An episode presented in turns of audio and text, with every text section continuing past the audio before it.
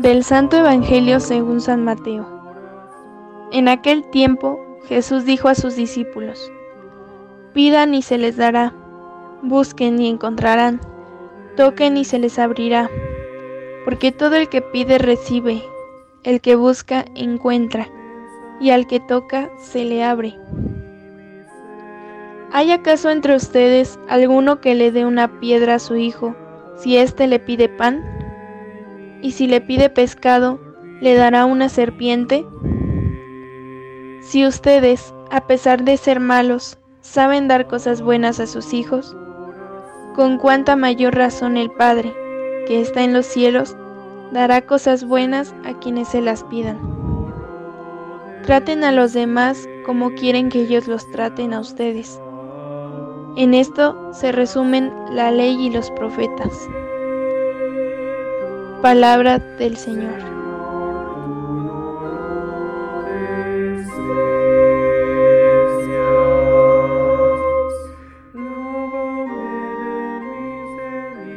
Muy buenos días hermanos y hermanas, esperando que se encuentren bien en todo, aunque no nos diéramos cuenta de ello. Les aseguro por experiencia personal que Dios siempre nos bendice.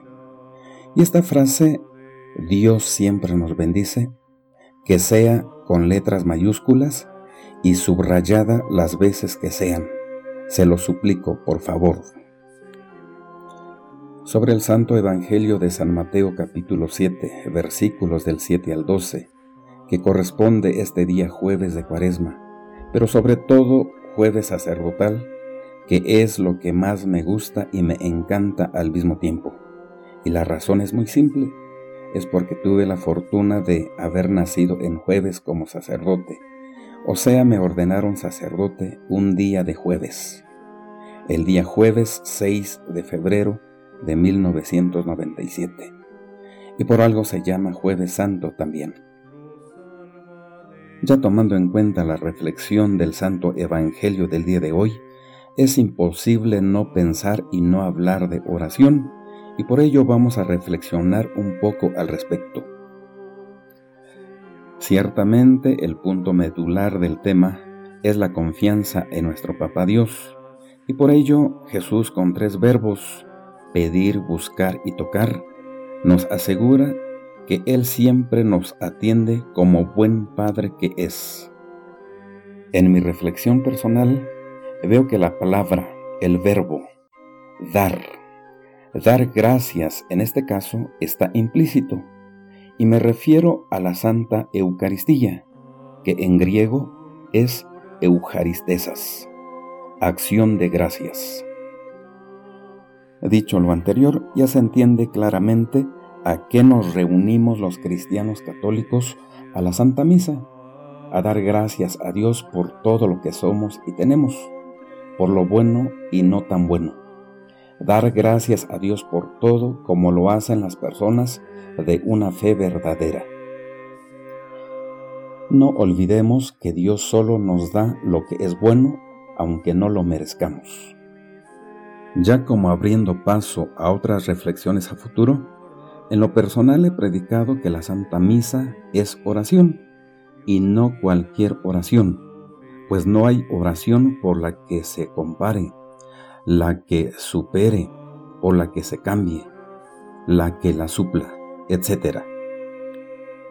Es única y por algo fue lo último que hizo Jesús antes de morir, independientemente del sacramento del sacerdocio y del mandamiento del amor. Me llama mucho la atención y me gusta lo que dice Mahatma Gandhi sobre la oración. En la oración más vale un corazón sin palabras que palabras sin corazón. Ciertamente que no se refiere a la Eucaristía, pero no olvidemos que yo, su servidor, veo a la Santa Misa como oración única. Por último, por este día, estoy convencido lo que dice un hombre santo, Francisco Javier Neguyen Bantuán, cardenal, sobre la oración. No se trata de hacer oración siempre, sino ser oración mismo y siempre. Pues así vemos que Jesús no solo hace oración, sino que toda su palabra y obras, todo es oración en Él. Hermanos y hermanas, niños y jóvenes, tenemos un maestro de quien aprender, un modelo que es la oración misma, Jesús. Aprendamos todos de Él, pero tomemos siempre en cuenta, solo se da gracias a Dios, solo se es verdadera oración con el bien. Y así sea. Hasta pronto.